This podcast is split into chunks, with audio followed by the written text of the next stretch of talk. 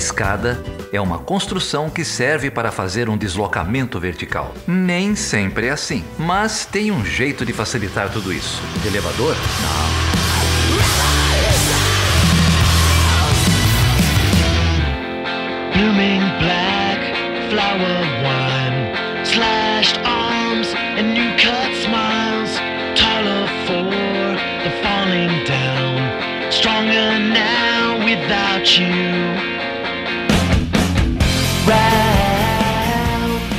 Seja bem-vindo e seja bem-vinda a mais uma edição do podcast Chutando a Escada, quinta edição. Estamos na quinta em geral. Quinta, um mês e uma semana. E o Chutando a Escada é um podcast que fala sobre política internacional. E um pouco sobre o nada. Eu sou o Felipe Mendonça. E eu sou o Geraldo Zara. E hoje a gente recebe quem, Geraldo? A gente vai receber aqui o Fabiano Melnichuk para falar um pouco sobre Rússia, sobre essa viagem do presidente Temer. E o Fabiano é o diretor da Audiplo e também é professor do programa de pós-graduação em Estudos Estratégicos Internacionais da Universidade Federal do Rio Grande do Sul. E se alguém quiser enviar e-mail com sugestões de pauta ou críticas, ou se alguém quiser chutar a escada de alguém, como que faz, ô Geraldo? Pode escrever pra gente no perguntas@chutandoaescada.com.br ou na nossa página do Facebook, Chutando a Escada, e também no site, né? www.chutandoaescada.com.br. Todos esses links também estão aí no post. Então não esqueça de avaliar e compartilhar o Chutando a Escada com seus amigos e amiguinhas. Ô Geraldo, que diabos o Michel Temer foi fazer no território da grande mãe Rússia? É, essa é uma pergunta que a gente vai precisar de ajuda para responder, né? Ainda bem que a gente tem o Fabiano aqui. One man has the strength of 100 bear. His sweat is a Pilsner beer. When you cut him out, fly a swarm of bees. President Vladimir. Уважаемые граждане России, дорогие друзья, 2016 год уходит. Он был непростым, но трудности, с которыми мы столкнулись, сплотили нас. Speak to dog with his mind. Go to sleep on his foe. President Vladimir.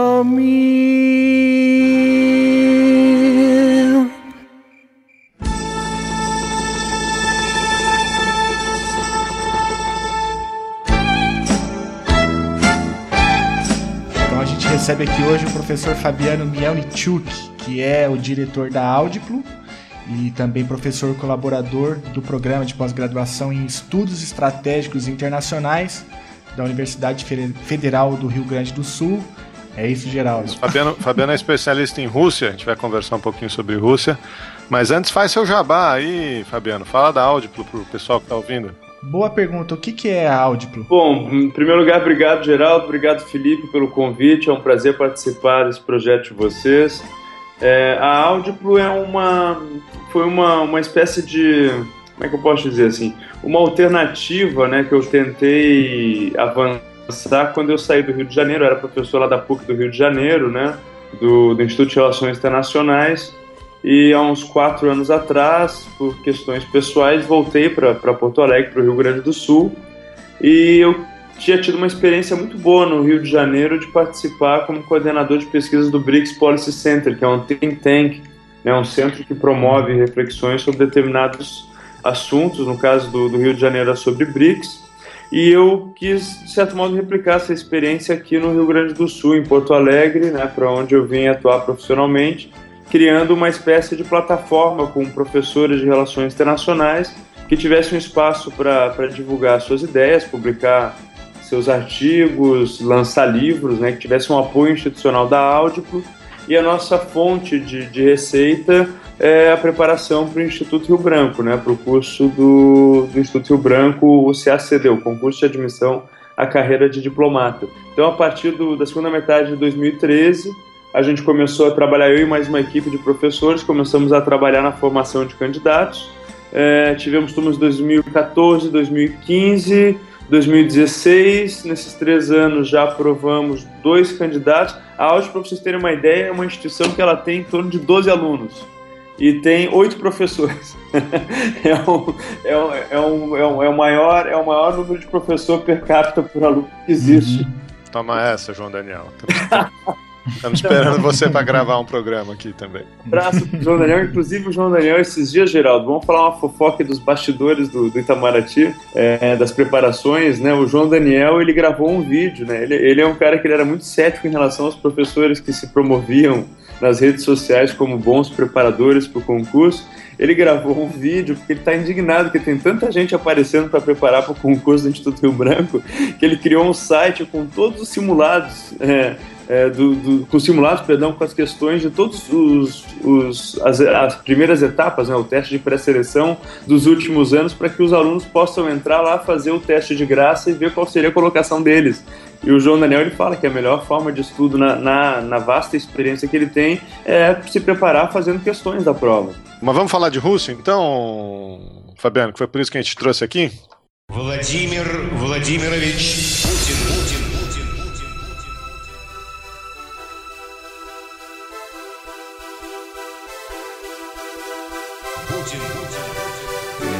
Nosso presidente Michel Temer está agora, segundo o site oficial, na União Soviética. Né? E o que, que a gente pode esperar desse encontro? Como que o Putin enxerga o Brasil dentro dessa conjuntura toda? Bom, Felipe, eu, eu sei que o que eu vou falar para vocês não vai soar muito bom, assim, porque eu sei que todo mundo, né, que tem essa origem paulista é meio PSDBista, né? Nem todo mundo, nem todo mundo. Não, eu, eu posso falar com, com uma certa tranquilidade porque eu me considero um social-democrata sem partido. Então, assim, eu, eu apanho da direita, apanho da esquerda, apanho do centro, apanho de todos os lados, né? Então, assim, a, a minha, a minha visão da visita da Rússia, é, do, do Temer, perdão, à Rússia, é, é uma visão de um, um, sucesso da diplomacia russa em tentar neutralizar um movimento que surgiu depois da saída da Dilma, da queda da Dilma, do impeachment, que foi um movimento de aproximação do Brasil com os Estados Unidos e com a Europa, os parceiros tradicionais. Tá? O Serra, quando ele assume, ele deixa bem claro que ele vai querer mudar o que eles consideravam ser uma política é, externa ideológica petista. Aquelas notas, perder tempo com nota para Honduras, para El Salvador, para não sei onde, que o Brasil emitiu logo no começo, é, que são os países que não reconheciam o governo do Temer ou que criticaram o processo de impeachment, né? Teve um negócio assim, não teve uma teve, teve, teve uma situação teve. assim meio constrangedora do, do, país que é o líder continental aqui na, no hemisfério ocidental na parte sul tentar se preocupar com com todo, todo respeito aos hondurenhos, aos salvadorenhos e tudo mais, mas assim, são países da, da, da América Central que não têm uma relevância tão importante para o Brasil a ponto do Brasil se manifestar com uma linguagem é, forte sobre uma, uma, opinião que eles têm a respeito de um processo político. É, aquelas notas foi o próprio Serra que, que deve ter escrito, né? Porque não é uma, um linguajar, um, do meio diplomático. Né? Não, tem, tem bastante gente no Itamaraty que, que, que, que, concordou com aquilo. Eu conheço, tem vários amigos meus que são diplomatas que acham, não, passaram do limite, tem que respeitar o Brasil é, pela grandeza que o Brasil é. Não não, aquilo foi comemorado como a retomada da grandeza brasileira. Exatamente. Essa, essa foi, uma, foi a visão né, que, que, que, que, vários dos diplomatas que estão em torno da, da política externa do PSDB que tiveram. E, e, aquilo ali, não sei se você se lembra, mas o próprio Aloysio Nunes, né, no, durante o processo, ele era presidente da Comissão de Relações Exteriores e ele viajou para os Estados Unidos para garantir para os Estados Unidos que estava tudo sob controle, que uhum. a qualidade democrática estava sendo mantida no Brasil. O Serra, quando assume, ele tem uma postura forte. Pô, o Serra, numa entrevista, ele não sabe nem falar quem é nos países do BRICS. né, que lá pegou muito mal. O cara fala em Argentina. Eu sei que o Serra é um workaholic, trabalha bastante, dorme pouco. Mas não, não tem como o ministro das Relações Exteriores não saber o que é BRICS. Porque é a reunião dos BRICS. Dos BRICS. são os BRICS? É um conjunto dos países maiores. Brasil, é, Argentina, não, perdão, Brasil, Índia, Índia China, África do África Sul, do Sul e Rússia. E Rússia. B de Brasil, R de Rússia, é. I de Índia, de Índia, C de China e S de. Hein? De South Africa, que tá em inglês. No, God! No, God, please, no! No! No! Isso demonstra bem que o foco não estava nessas novas alianças que o Brasil veio construindo durante o governo do Lula e que se enfraqueceram muito com o governo da Dilma, né? Na minha opinião, pela falta de competência da Dilma para tratar de política externa. Eu, eu, sou um crítico do governo Dilma em termos de política externa, mas eu sou um cara que, que aceita coisas muito boas que o Celso Amorim fez à frente do, da pasta do Ministério das Relações Exteriores. Então, assim, a, a tônica da política do PSDB era de mudar o foco e negociar, por exemplo, a base de Alcântara para os americanos que é uma negociação que estava sendo feita pelo nosso embaixador em Washington, que, que, que tinha saído da sua aposentadoria e voltou, voltou à ativa atualmente, que estava tratando desses temas com os Estados Unidos. E isso é uma aproximação muito perigosa para os interesses da Rússia, tendo em vista tudo que os russos investiram na construção de um mundo multipolar a partir dos anos 2000 e o BRICS ele meio que representa isso. E aí, e aí, qual é a estratégia dos russos em relação a isso? Primeiro, os russos eles se mostram bastante é, desconfiados com o Temer. Tanto que tem uma cúpula dos BRICS que se fala que os russos nem receberam direito o Temer, não tiraram foto, coisa do tipo. Depois, quando eles percebem que o Temer loteou o Ministério das Relações Exteriores para o PSDB e o Temer vive uma situação política de muita instabilidade, e o PSDB que começou a avançar no sentido de se aproximar de novo dos parceiros tradicionais e de revisar o que era a política externa considerada ideológica e petista, isso quer dizer o quê? Se aproximar dos Estados Unidos e da Europa e se afastar de China, de Rússia, de, de, de outros parceiros né, que pudessem representar uma ameaça aos interesses norte-americanos, aí o que, que a Rússia faz? A Rússia fala: caramba, o Temer está fraco, tem uma coalizão que é bastante instável, e a gente pode, via diplomacia presidencial, atrair o Temer para o nosso polo para neutralizar a força do PSDB. E aí o que, que acontece? Vem a carne fraca. E a Rússia é um dos maiores compradores de carne do Brasil. E a Rússia foi o único país dos maiores compradores de carne que não suspendeu a compra de carne. No dia que estourou a crise da carne fraca, o embaixador russo se encontrou com Michel Temer e assegurou ao Michel Temer que os russos iriam continuar comprando do Brasil e até aumentar a compra do Brasil. Aquilo pegou muito bem para o Michel Temer, que já tem uma tradição de participar como representante máximo da Comissão Bilateral Brasil, Comissão de Alto Nível Brasil e Rússia, que como vice-presidente da República ele é o cara que representa o país nos encontros que acontecem uma vez na Rússia e outra vez no, no Brasil. Então aquilo pegou muito bem para o Temer e, e, foi a partir daí que, que, que, que, surgiu a oportunidade do Temer visitar a Rússia agora. E o Temer visitando a Rússia, promovendo a diplomacia presidencial, most querendo mostrar que há normalidade política interna, ele vai para lá e ele consegue negociar com os russos. Aí são acordos né, de abertura de mercado do Brasil para trigo russo e outras coisas que os russos querem exportar para a gente. E de tentativa de atrair investimento dos russos para investir em gás e petróleo, que é uma área importante. E os russos se prontificam a abrir mais o mercado dele para as carnes brasileiras que vai facilitar né, a, a, o aumento das exportações brasileiras, que é importante para tirar o país dessa crise, para gerar mais empregos e coisas do tipo, que é a política oficial do governo, né, fazer reformas econômicas, crescimento econômico para tentar abafar a crise política. E quando os russos fazem isso, o que, que eles fazem? Neutralizam a tendência de retomar os laços tradicionais com os Estados Unidos e com é, a União Europeia que o PSDB estava querendo imprimir no governo Temer. Isso para mim eu achei o máximo. Você joga com a vaidade é, dos políticos, joga com um ambiente de crise interna bastante acentuada e utiliza um expediente diplomático para conseguir os seus objetivos no sistema internacional. A Rússia, como sempre, dando uma aula de diplomacia, na minha perspectiva. É, realmente, faz, faz todo sentido. Né?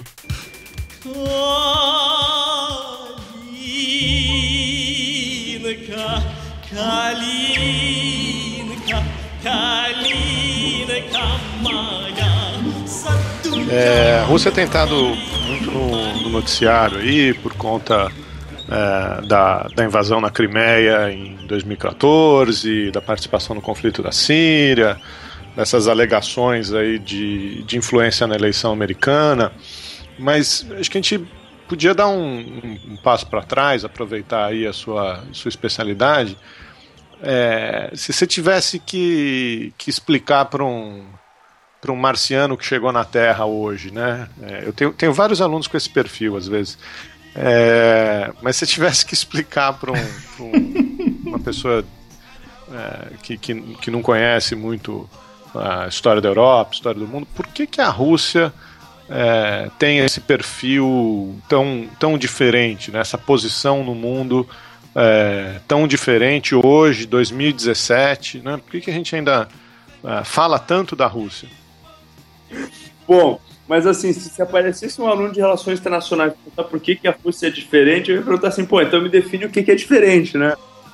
Pelo seguinte, cara, que a, a Rússia, ela é, digamos assim, é, bom, e agora falando sério, né? A Rússia ela é herdeira da, da, da, União Soviética, herdeira legal da União Soviética, em uma série de responsabilidades internacionais que a União Soviética assumiu durante a sua existência, né? E durante o período da Guerra Fria a União Soviética, né, para o pessoal que, que, que, não lembra bastante ou que não, não vivenciou um pouquinho desse, desse período, né, é, a União Soviética era o outro grande polo do sistema internacional, né, em oposição aos Estados Unidos no contexto da Guerra Fria do mundo, que estava dividido entre capitalistas e comunistas.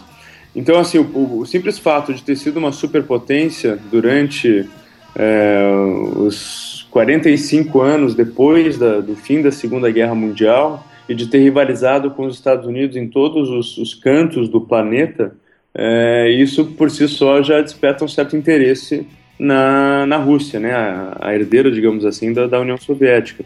Só para lembrar, a Rússia não é a mesma coisa que a União Soviética. A União Soviética tinha 15 repúblicas, é, essas 15 repúblicas se dissolveram é, em, em 1991, né, no, no, final de 91 tem o fim da, da União Soviética, essas 15 repúblicas perdão, elas ficaram independentes e deram origem a 15 países: a, a Ucrânia, a Bielorrússia, a Lituânia, a Estônia, a Letônia, a Geórgia, Armênia, Azerbaijão, Cazaquistão, Uzbequistão, Kirguistão, Tajiquistão e Turcomenistão e a Rússia. Só que a Rússia, por ser a maior delas, é, ela foi considerada como a herdeira legal da antiga União Soviética, que era a união dessas 15 repúblicas. Então, o que chama atenção é que, em primeiro lugar, a União Soviética era um polo de poder que disputava com o mundo ocidental, e nos anos 90, a, a Rússia, né, que foi herdeira da União Soviética, ela passou por um período desastroso. Ela deixou de ser uma referência em política internacional, no sentido de projeção de poder, e passou a ser uma referência de instabilidade e da própria possibilidade de mais dissoluções que poderiam acontecer naquele espaço da antiga União Soviética. Então, assim, a Rússia ela passou nos anos 90 é, por uma crise terrível que, de certo modo, colocou de modo subserviente aos interesses do Ocidente e fez com que os analistas se acostumassem a olhar para a Rússia como se fosse uma espécie de parceiro menor no jogo de política internacional. Só que a Rússia continuava, em termos de capacidades materiais, com a mesma quantidade de ogivas nucleares que ela tinha é, quando a, a, União Soviética terminou. E a, a, a, Rússia manteve esse arsenal nuclear, o que daria para a Rússia uma espécie de capacidade de projeção de poder em termos mais realistas. Só que isso não aconteceu. E não aconteceu muito por conta da crise interna e do vazio de lideranças que a Rússia experimentou nos anos 90.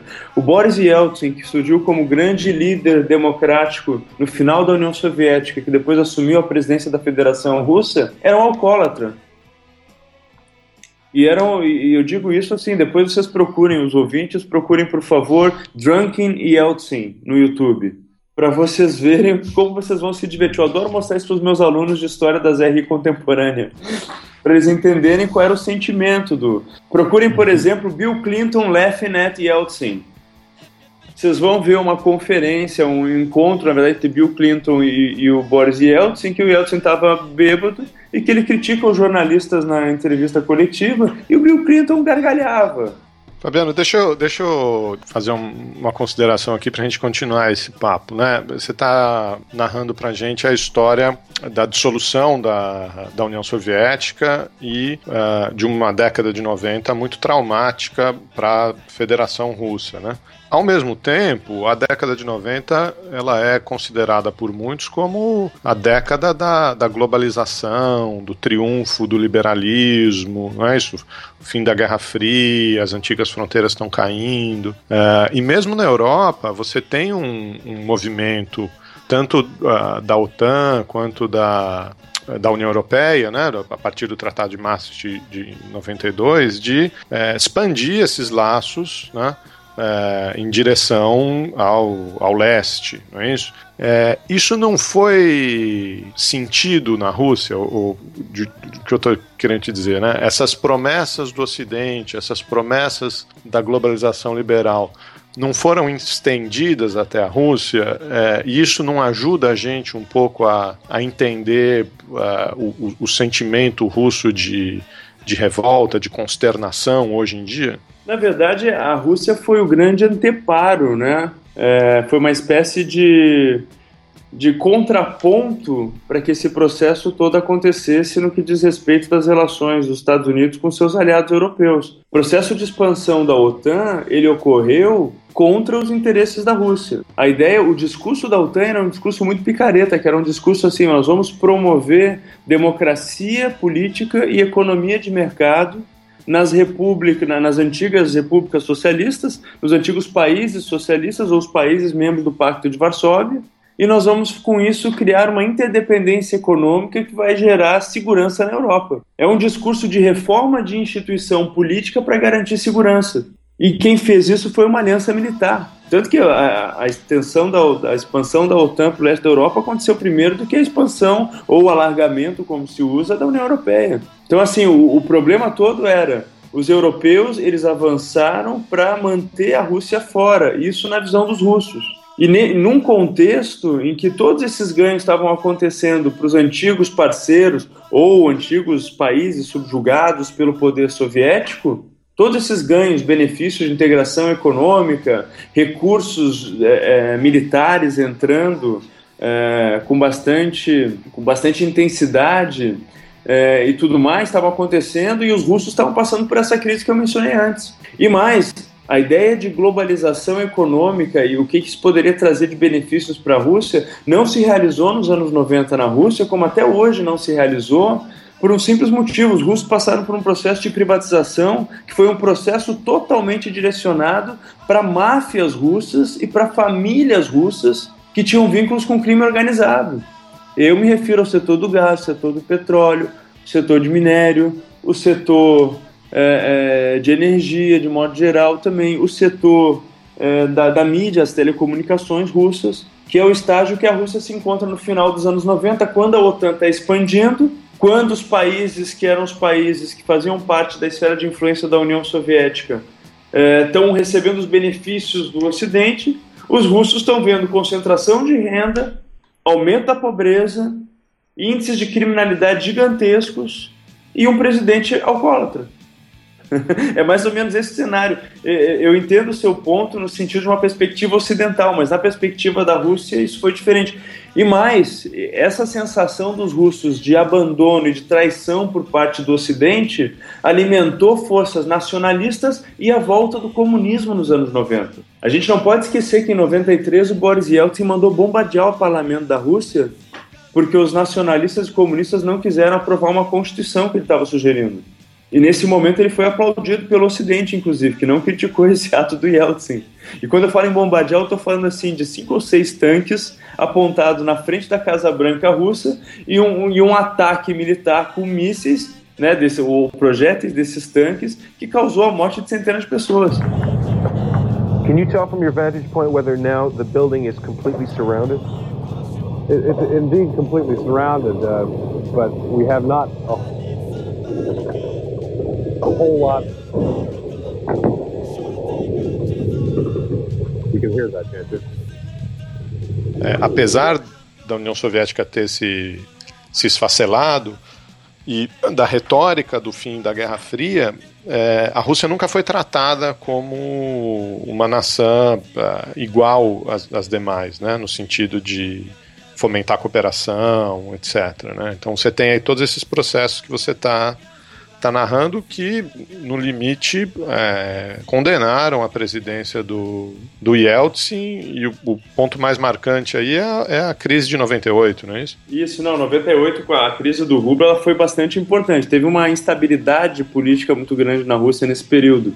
Mas por que, que houve essa instabilidade? Em 98, em um ano e meio, acho 98 para 99, os russos tiveram em torno de cinco primeiros ministros. E isso acontecia por quê? Porque os primeiros ministros que assumiam, no momento que eles tomavam atitudes contrárias àquelas famílias que dominavam a economia da Rússia, eles eram fritados. E aí isso começou a despertar uma espécie de, de, de, rivalidade entre diferentes magnatas que estavam por trás do governo do Yeltsin. O Yeltsin só foi eleito em 96 ele estava com uma, uma, uma, taxa de aprovação baixa pela população da Federação Russa, ele só foi eleito porque houve um acordo entre todos os magnatas dos setores mais importantes da economia e da mídia de que eles iriam apoiar o Yeltsin porque o Yeltsin seria melhor do que ou o Vladimir Zhirinovsky, que era o candidato da extrema-direita, uma espécie de Bolsonaro é, da Rússia, ou o candidato da extrema esquerda que era Zyuganov, que era o candidato do Partido Comunista. Então, quando esses caras eles apoiam colocar o Yeltsin no poder de novo, né, depois do período que ele cumpriu já na, na transição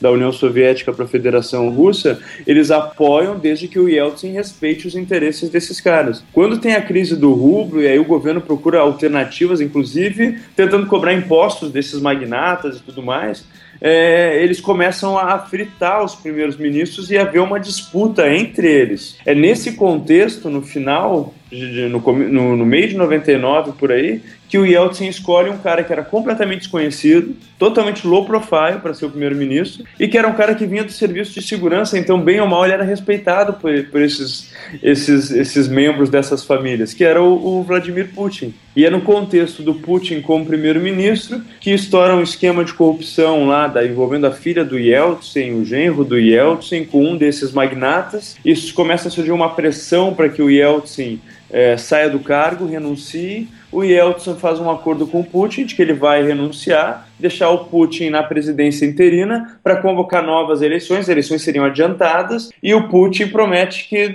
se o Yeltsin fizer isso, ele vai, como primeiro ato, né, caso ele seja eleito presidente, ele vai assinar um decreto dando imunidade vitalícia para o Yeltsin. E aí, nesse contexto, né, acontecem atentados terroristas contra os russos na periferia de Moscou, em algumas cidades do, do, do norte do Cáucaso, e o Putin declara que são atentados é, feitos pelos chechenos e começa a Segunda Guerra da Chechênia. E, o, e, a, a, Federação da Rússia, em guerra contra o inimigo interno, que é o terrorista checheno, dá um poder de liderança para o Putin, de projeção, que durante o período do Yeltsin inexistiu, por conta dos problemas pessoais do Yeltsin da falta de liderança que ele exercia. E aí o Putin ganha as eleições em 2000. E o primeiro ato dele, quando, enquanto presidente, é assinar um decreto dando imunidade vitalícia para o Yeltsin. Mas esse é o começo, então, da, da trajetória do. Quer dizer, não é o começo, mas é, o, é o, a chegada ao poder do, do Putin, né?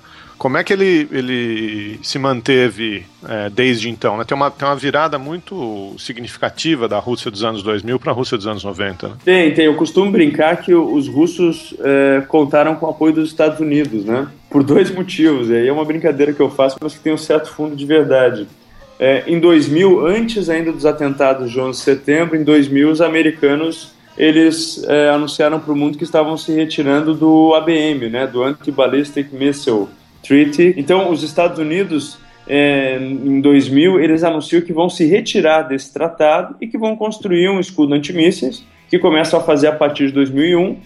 E quando acontece isso, acontece um fenômeno engraçado no mundo, que a maioria das grandes potências começa a aumentar os gastos em armamentos exatamente na intenção de poder furar o escudo antimíssil dos Estados Unidos. E isso começa a levar a uma espécie de corrida armamentista regional em vários lugares do mundo, que aumenta muito o mercado para venda de armas. E a venda de armas é a segunda maior fonte de receita da Rússia nos anos 2000. Só fica atrás do petróleo e do gás. E aí tem uma outra ajuda dos Estados Unidos Eles invadem o Afeganistão em 2001 e depois em 2003 invadem o Iraque. E aí, aos poucos, vão contribuindo para toda a instabilidade que a gente vê no mundo hoje, essa instabilidade que está assolando o Oriente Médio. Eles contribuem para essa instabilidade e tocam o preço do petróleo lá para cima. Em 2009, por aí, o preço do petróleo era quase 150 dólares o barril, 2009, 2010.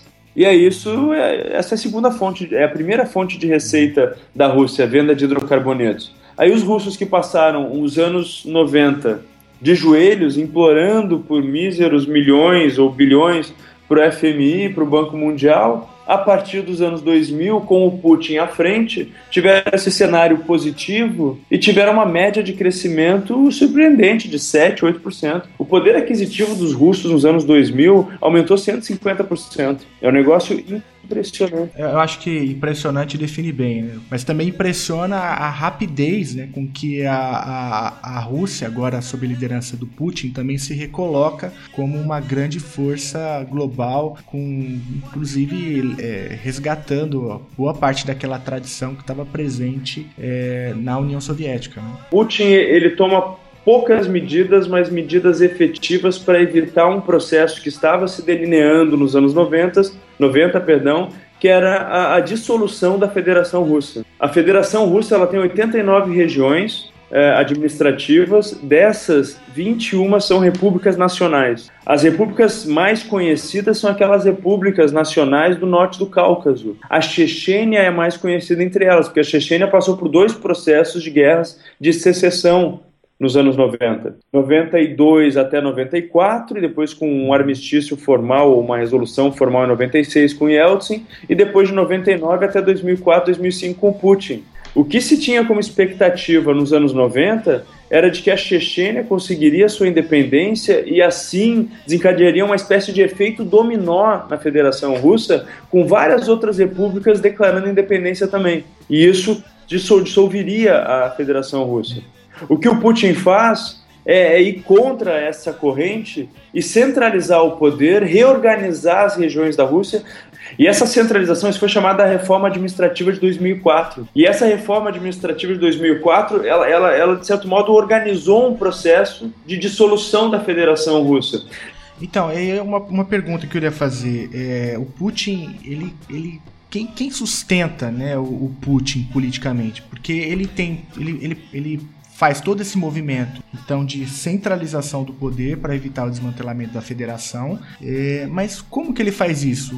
É por, por meio da, da força, da violência, por meio de um discurso nacionalista? Porque assim, uma coisa é o Putin chegar ao poder, se apresentar para a Federação Russa como um líder político capaz de controlar a, a, fragmentação da federação e controlar as ameaças terroristas que vinham do Cáucaso. Outra coisa ele conseguir eh, novamente retomar Uh, o potencial econômico da Federação Russa que tinha caído nas mãos daquelas famílias, né? E todo mundo sabe na Rússia que eles cometeram crimes para ficarem ricos. E aí nós começamos a ver um espetáculo nos anos 2000 de vários magnatas russos sendo presos, julgados e condenados a penas bastante duras. E isso foi uma coisa que agradou muito a população da Federação Russa. E fez com que o Putin, né, com as reformas é, políticas e com o, o, o, benefício do aumento do preço do petróleo o aumento da venda de armas, pudesse criar novamente expectativas de prosperidade para a classe média russa. Por isso que você tem aquele, a população instruída apoiando o Putin. E aí o que é interessante é o seguinte, que se criou uma, uma relação da população com o Putin de que o Putin ocupou um vazio de liderança, acabou com o, o problema todo da década de 90, trouxe prosperidade e tentava aberturas com o Ocidente para negociar os interesses da Rússia. É como se os russos entendessem o Putin como sendo um líder necessário num contexto de cerco ocidental. Por isso, Putin mantém uma aprovação tão alta, que a população sabe das limitações do Putin, vê no Putin tendências de centralização que não são próximas do que seria uma democracia liberal ocidental, mas que aceita o Putin porque o Putin, no contexto das relações internacionais de hoje, da Rússia de hoje, é a melhor alternativa que eles têm. É só você pensar que hoje a Rússia sofre sanções econômicas por parte dos Estados Unidos por conta dos conflitos na Ucrânia. Então, essas tendências que você ressaltou, esse unilateralismo, também facilitaram, por exemplo, a vida do Hugo Chávez aqui na, na Venezuela.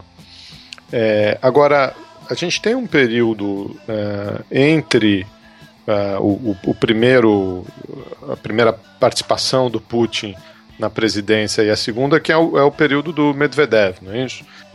É, o, o Medvedev ele, ele era a opção é, ocidentalista, digamos assim, do governo do Putin. Até hoje é, né? Ele é o primeiro-ministro ainda. É, e aí, deixa eu explicar um pouquinho o que, que, eu, que, que eu quero dizer quando eu falo em ocidentalismo. É, na Rússia, você tem duas tendências muito fortes em termos de opinião pública e também em termos assim de uma espécie de matriz é, é, de pensamento das elites intelectuais russas e dos tomadores né, de decisão na Rússia.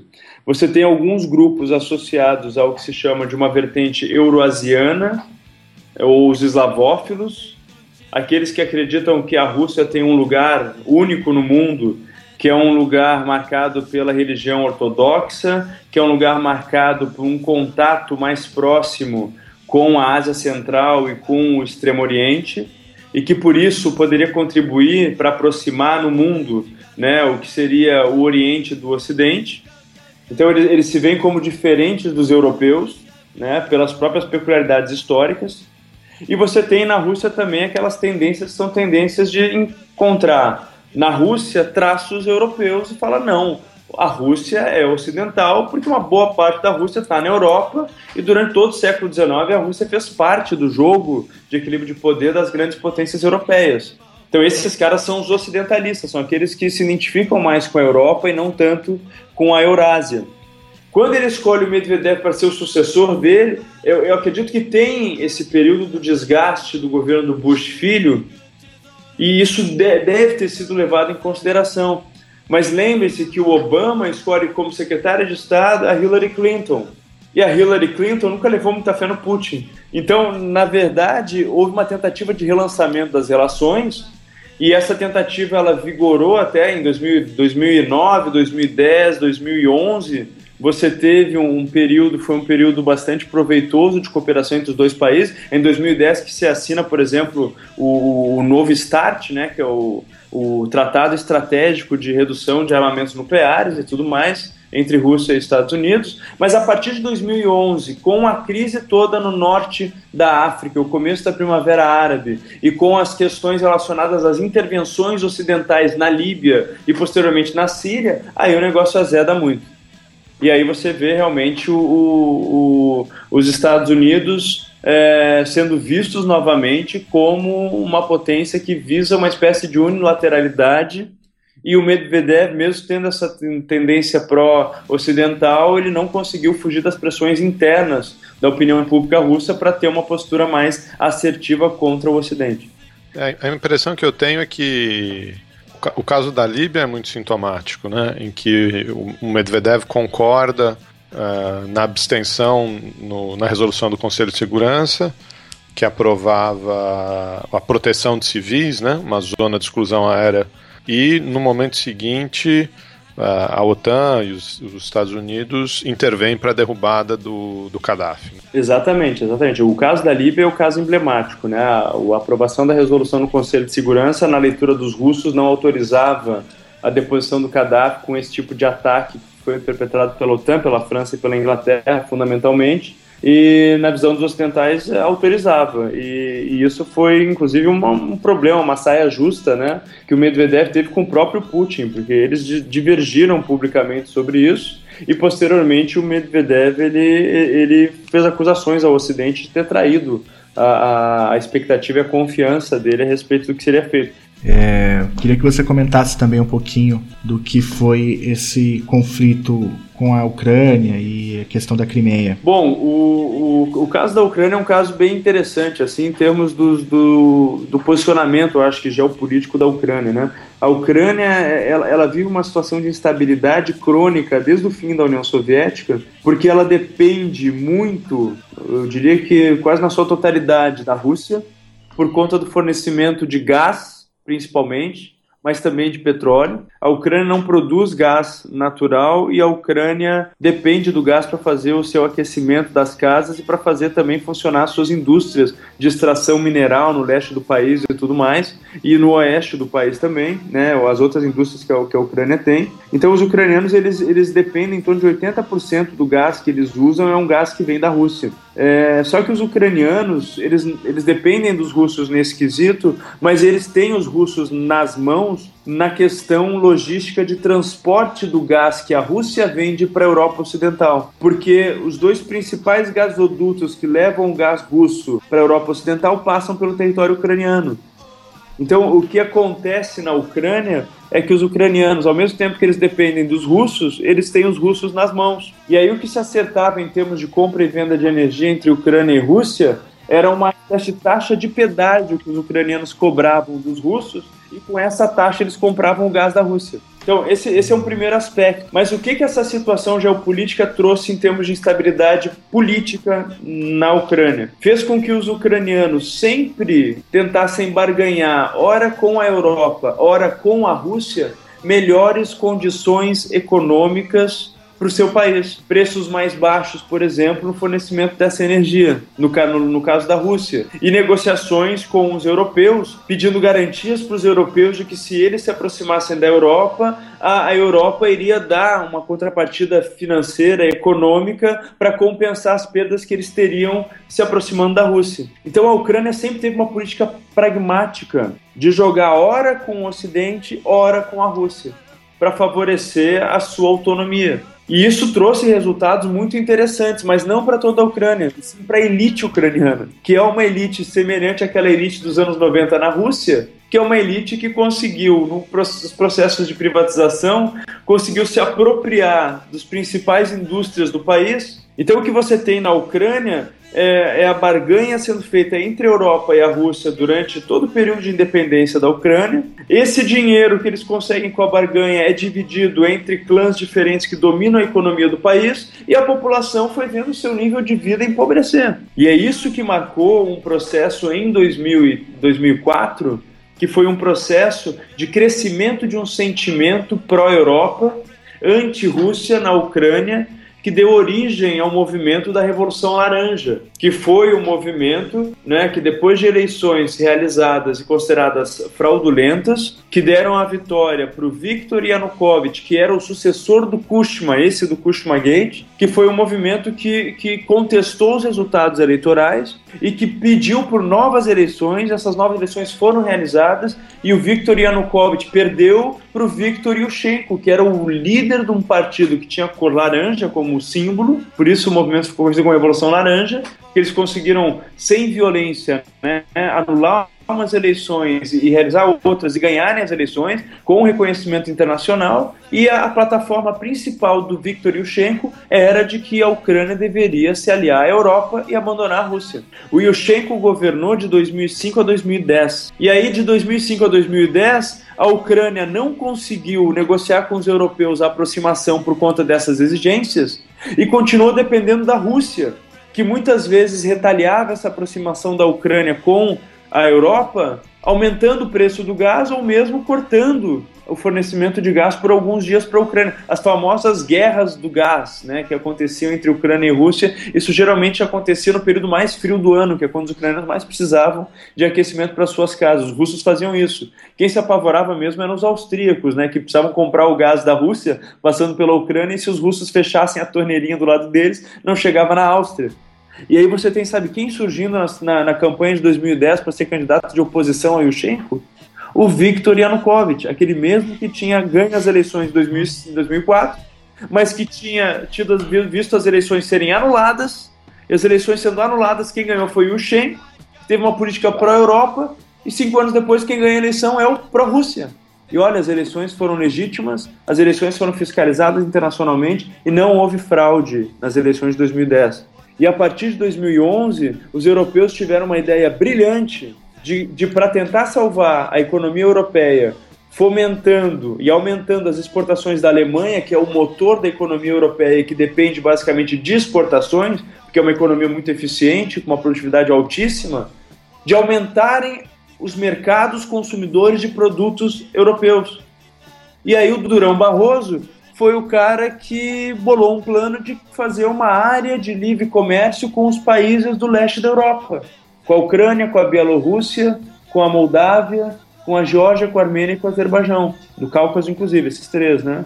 E aí começaram as tratativas de negociação em 2012, 2013, e aí em 2013, quando eles estavam prestes a fechar os acordos, que seriam acordos para a Ucrânia bastante negativos, porque a Ucrânia tem um déficit de 10 bilhões de dólares anuais com a Europa. E eles iam abrir a área de comércio para vender semente de girassol para os europeus, não sei como.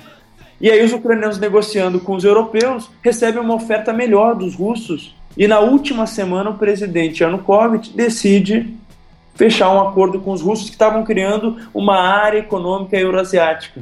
E aí o que acontece? O Durão Barro, Barro, Barroso enlouquece e vai para a mídia clamar para que a população ucraniana saísse às ruas para não permitir que o presidente mudasse de opinião, porque aquilo significava a Ucrânia submetida ao autoritarismo do Putin, a Rússia malvada e blá blá blá blá blá blá, e que os jovens deveriam lutar por uma Ucrânia mais europeia. E naquele contexto, ele jogou combustível em uma chama que já, já vinha desde 2011, 2012, que era dos movimentos de extrema-direita nacionalista ucranianos, que era o Svoboda, o Pravi Sector, que são movimentos de feições neonazistas, que há muito tempo são contra a Rússia, são anti-russos, mas também são contra a elite ucraniana de modo geral que essa elite que se apropriou né, do, do, da riqueza da Ucrânia empobreceu a população. E aí, nesse contexto de manifestações populares na Praça Maidan, esses caras tomam a frente do movimento e transformam o movimento num movimento violento que acaba na, com a deposição do presidente. Na verdade, o presidente é, é, Viktor Yanukovych ele foge para a Rússia com medo de ser morto, que ele seria morto, certamente. E aí muitos no mundo chamam aquilo de uma revolução democrática. E depois dessa revolução democrática, você tem uma das primeiras medidas do parlamento ucraniano, a tentativa de acabar com a, a, o status de, de, de, região bilíngue, né, de algumas regiões na Ucrânia, no leste da Ucrânia, que são habitadas majoritariamente por russos, né, se falar o russo e o ucraniano. Isso não foi, foi, foi criticado pela Europa, não foi implementado, mas a, a carga simbólica disso para os russos ultrapassou um limite de, de expectativa que eles tinham sobre o que, que aconteceria no país, e aí que se desencadeou o processo todo de anexação da Crimeia e o começo da guerra civil no leste da Ucrânia. Fabiano, você fez aí uma super retrospectiva e, e explicação da crise na Ucrânia, é, mas essa crise também é, foi o marco, diria assim, do, do racha contemporâneo entre a, a Rússia é, e o Ocidente, por tudo isso aí que você é, explicou. Foi o momento em que Estados Unidos e Europa começaram a aplicar sanções econômicas é, à Rússia. Né? Então, queria que você, que você, comentasse um pouco isso e, e, e vou fazer um, uma ligação com uma notícia que saiu é, faz um. Essas, esse mês aqui, faz uns poucos dias, uh, quando perguntaram ao Putin sobre uh, a interferência na eleição americana, né, que eu acho que é o nosso próximo tema para não estender muito a conversa. E o Putin saiu com uma resposta parecida. Ele, ele disse que talvez é, que a, a, interferência russa possa, possa ter sido um ato de alguns hackers russos que são patrióticos, né? Cara, assim, eu, em primeiro lugar, eu acho que provavelmente, como todos os países que são grandes potências que têm interesses no mundo todo, provavelmente os russos devem ter feito algum tipo de mapeamento do que estava acontecendo. E quando eu falo em mapeamento, é ter acesso a informações que as pessoas comuns não têm. Não é clipping de, de, de imprensa que os russos fazem, né? É, mas isso assim, os americanos fazem, né? A gente percebeu bem com as declarações do Snowden, os franceses fazem, os alemães fazem, todos os países fazem isso. Eu não sei até que ponto é, o vazamento seletivo dos e-mails do Comitê Central Democrata é, foi tão determinante assim para a derrota da Hillary Clinton. Tá? Isso é uma, é uma, é uma narrativa, veja bem, eu não estou querendo aqui legitimar o, o, Trump como presidente dos Estados Unidos, né? É, ele foi eleito, acho, né, as regras do jogo são, são aquelas que, que, ele, que ele respeitou, as pessoas votaram, é, ganhou a maioria em colégio eleitoral, perdeu no voto, na maioria dos, dos eleitores, mas ele é o presidente dos Estados Unidos. Agora, assim, o que eu acho é que a existência desse vazamento ele foi, foi, foi tratado pela mídia como sendo o grande responsável pela derrota da Hillary Clinton, quando na verdade podem ser até outros fatores que estão por trás da derrota da Hillary. E aí a minha ideia toda é de que toda a inimizade da Hillary com o Putin de antes, agora nesse contexto eleitoral de uma derrota que ela não esperava e que de fato enterra a carreira política dela, porque pô, imagina, cara, alguém que alguém que menosprezava completamente o adversário, perde para esse adversário, como é que fica a cara da pessoa, né? Aí você tem que encontrar alguma alternativa. E a alternativa é tocar toda a culpa nesse vazamento que é acreditado aos russos. Ao passo de que ainda não teve nenhuma comprovação específica sobre isso. O que, o que tem nos, nos relatórios de inteligência dos Estados Unidos é uma coisa assim que provavelmente, se os russos participaram, o Putin foi quem deu as ordens. Mais ou menos é isso que se fala até hoje, né? É, esse, esse vínculo da ordem vindo do Kremlin ou vindo do Putin realmente não existe. Agora, é, a comunidade de inteligência é, é, muito segura em dizer que o ataque veio da Rússia. E aí, só é. para complementar um pouco o que você disse, lógico que a narrativa de que os, o, o, vazamento custou a Hillary Clinton a eleição é, é uma narrativa que ela mesma está promovendo e uma parte da imprensa está promovendo. Agora, o outro fato é que numa eleição tão apertada como essa, qualquer coisa pode ter custado a ela a eleição. Né? Podem ter sido os vazamentos, podem ter sido a, a carta do diretor do FBI oito dias antes da eleição, uh, pode ter sido um erro de estratégia uh, nos, nos estados do meio oeste. Né? Então, qualquer um desses fatores uh, virariam a eleição em favor do, do Donald Trump, como de fato aconteceu. Né? É, eu, eu, eu, eu, leio da seguinte forma, né, em relação aos relatórios que eu pude ter acesso das partes que foram é, tornadas públicas, né, tanto do FBI quanto assim, inclusive tem um conjunto entre eles, é, eu não consegui ver nenhuma evidência mesmo de que tivesse sido os russos. É, eu vi uma série de ilações a respeito dos interesses da Rússia em bagunçar o processo e em favorecer o candidato, bagunçar na, na visão democrata, né? E favorecer o candidato Trump, tendo em vista uma espécie de adoração do Trump pelo Putin e um respeito do Trump pelo Putin. Isso são coisas que depois, e logo depois elas entraram para um mundo que é um mundo bastante interessante exótico, né? De filmagens secretas dos russos quando Trump estava na Rússia, que ele se envolveu em orgias com prostitutas, com práticas não muito é, tradicionais de sexo sendo filmadas e podendo ser comprometedoras, inclusive indicando que os russos podem mandar no governo americano para fazer chantagem com o Trump.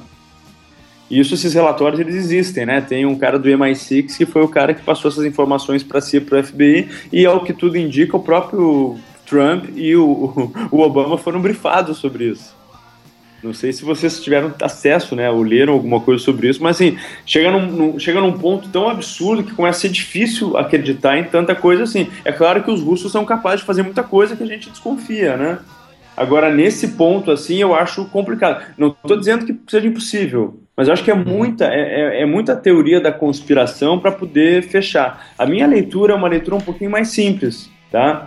E a minha leitura é a seguinte: o Trump ele começou a vencer nas, a candidata democrata nas prévias, é, perdão, começou a vencer a candidata democrata e, e, começou a vencer os próprios republicanos nas prévias republicanas, atingindo um público que era um público que dificilmente votaria na Hillary Clinton. E ele conseguiu pegar o cara que é o cara conservador, o cara que é o cara branco, o cara que é o cara que não gosta de nenhum discurso progressista democrata, de respeito às minorias, de apoio a, a, a, a, uma legislação internacional que regule questões climáticas. E todos esses pontos que os democratas se destacaram ao longo do governo do Obama, o Trump conseguiu ser o, o antípoda e conseguiu começar a amealhar aqueles eleitores que foram os fundamentais para sua vitória. Contra esses eleitores, o Trump, ou melhor, a favor né, do, do, do Trump, o Trump utilizava o discurso de tudo isso antidemocrata e mais ainda uma outra coisa que era o discurso contra a China. Da China sendo uma grande ameaça aos interesses e aos empregos dos norte-americanos. Porque para as pessoas menos instruídas é mais fácil embarcar nessa onda de uma ameaça externa para garantir a coesão do grupo. E qual foi a estratégia democrata no final da campanha quando eles viram que o Trump tinha chances? Escolheram um bode expiatório para bater. Quem é que apanhou mais na campanha democrata? O Putin? A Rússia? A Rússia era a grande inimiga, a Rússia era a grande ameaça, a Rússia estava interferindo nos assuntos dos Estados Unidos, a Rússia iria mandar no mundo e tudo mais. E aí eu acho que eles meteram os pés pelas mãos. Eles trouxeram o Putin para a campanha eleitoral norte-americana e o Trump continuava atingindo o mesmo público-alvo e esse público-alvo não mudava a favor dos democratas, o inimigo deles que era a China. Aí eu acho que foi, e por isso que é tão difícil dos democratas abandonarem essa expectativa, essa, essa análise de que, na verdade, as eleições foram sofrendo interferência externa. E veja bem, isso não agrada apenas os democratas, agrada os republicanos que são totalmente desconfortáveis com o Trump no poder. E aí a tendência do que nós estamos vendo agora é de que republicanos tradicionais e democratas, que são os caras do establishment, que foram colocados de lado por um outsider malucão que é o Trump, se unam utilizando a cartada russa para tentar fazer o impeachment do Trump. É para esse caminho que os Estados Unidos estão andando agora. E eu não sei até que ponto o Trump não pode fazer alguma loucura de marcar posição contra a Rússia para manter esse apoio interno como ele já fez num determinado momento de bombardear uma, um, um quartel-general na Síria né, durante a guerra é, e conseguir apoio, por exemplo, do John McCain, que é um crítico dele. Então, assim, esse para mim é o cenário que se delineia, que eu consigo enxergar assim com, com menos fantasia né? Embora eu goste das séries House of Cards, Designated Survivor, Americans, essas coisas todas, é, eu, eu, ainda acho que a, a, a, fantasia ela supera um pouco a realidade, a capacidade dos atores de controlarem todas as suas ações e controlarem os resultados desejados. Muitas coisas saem do controle, né? Então eu leio essa questão da Rússia dessa forma. Meu maior perigo, na minha visão, é o Trump pressionado por democratas e por republicanos, tomar alguma atitude impensada em relação à Rússia e aí sim nos arrastar para uma espécie de, de conflito para tentar manter o seu apoio interno.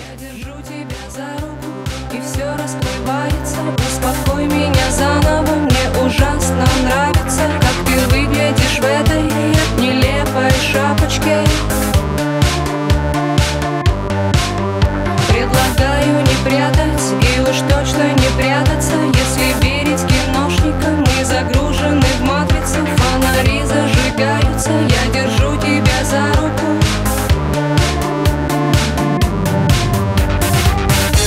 Случайно падали звезды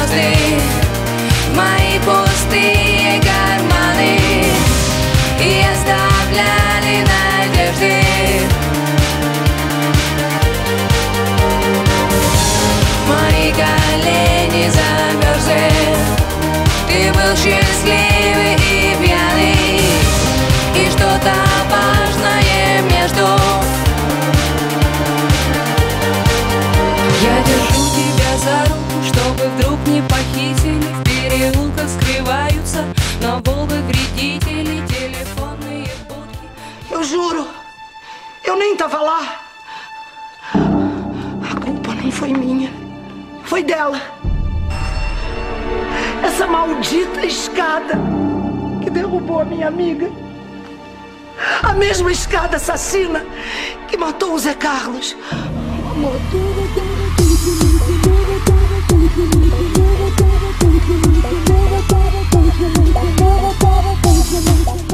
É isso, eu acho que agora a última pergunta é a tradicional pergunta de encerramento, que é para quem você chuta a escada, querido Fabiano?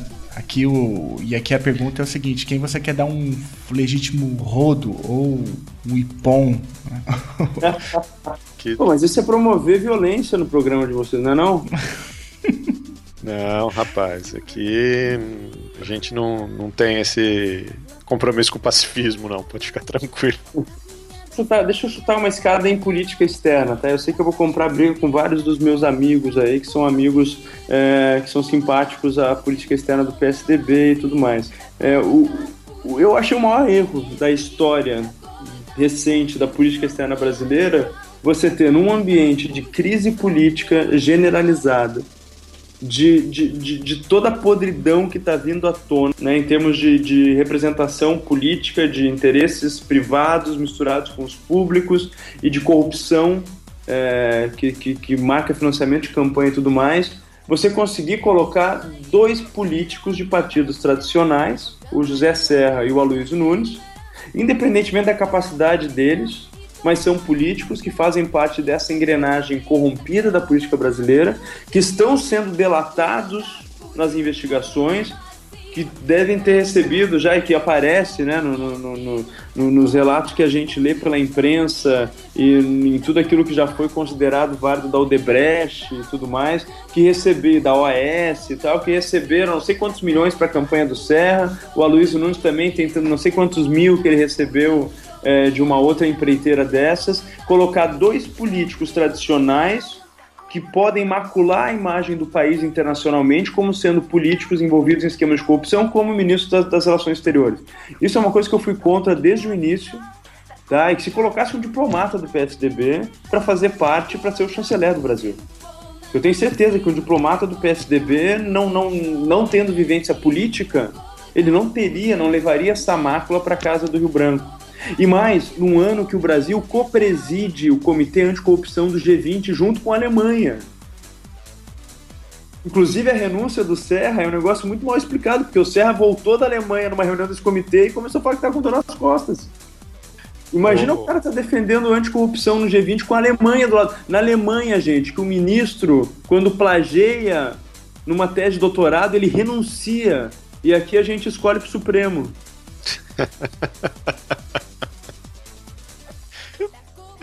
Botei a escada pra esses caras todos aí. Você pegou bem o espírito do quadro.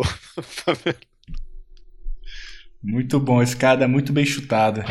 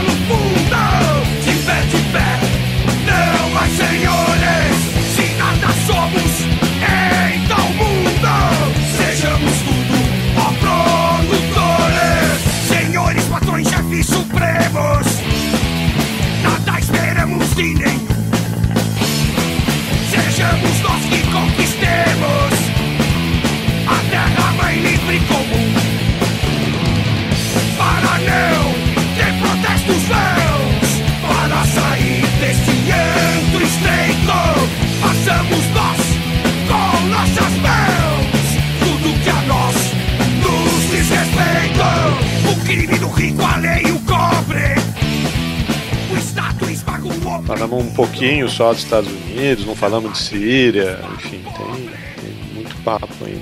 Você vai ter que voltar, Fabiano, a falar Não, mais sobre essas coisas. Quando, quando o Grêmio for campeão brasileiro. O, o Grêmio, Não, vai ser, fodeu. o Grêmio vai ser campeão tríplice, Copa do Brasil, Campeonato Brasileiro e Libertadores. Logo o cara tão pragmático, né? Agora mostrando esse seu lado. é, seu lado utópico. Não, mas tá de encher os olhos ver aquele time jogar, pelo amor de Deus. Eu sou, agora domingo tô lá. De lágrima, né? Tô na arena torcendo contra o Corinthians a favor do meu time Grêmio. Renato Portaluppi é o cara que mais entende de futebol nesse país. O... Uma coisa vocês fizeram, né? Que essa arena vocês construíram sozinhos, né? Não, cara, quem construiu foi a OAS. Foi a OAS que construiu e a Arena, pelo visto, é uma empresa privada que o Grêmio tá tentando comprar a Arena, já aproveitar que a OAS tá quebrada e tentar comprar a Arena, mas não tá, tá, tá difícil a negociação. Soldados, somos irmãos trabalhadores. Se a raça deu cheia